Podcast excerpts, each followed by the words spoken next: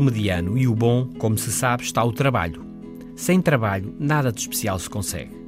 Mas entre o bom e o muito bom, costuma dizer-se, estão os detalhes, a atenção aos pormenores. E entre o muito bom e o extraordinário, como se consegue algo de topo mundial, verdadeiramente raro? Um dos estudos mais detalhados até à data sobre o assunto foi conduzido pelo universitário sueco Anders Ericsson na Academia de Música de Berlim, de onde saem músicos de topo mundial. Procurava saber-se por que razão alguns violinistas são melhores do que outros. Os professores nomearam os melhores violinistas, com potencial de topo mundial, os excelentes.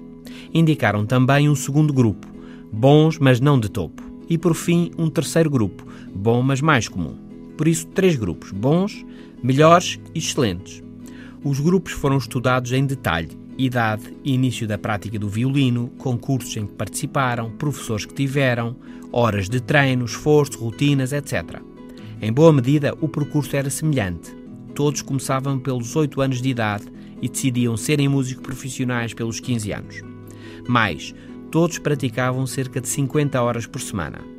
Então, por que é que uns eram excepcionais e outros não? A resposta era o tipo de prática que tinham.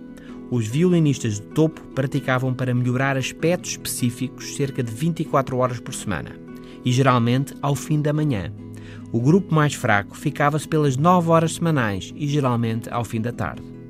Aos 18 anos de idade, os violinistas de topo tinham cerca de 7.500 horas de treino esforçado, contra apenas 3.400 do grupo menos bom. Elucidativamente, todos os violinistas topo consideravam tocar em público menos exigente e estressante do que o treino que faziam. Até amanhã.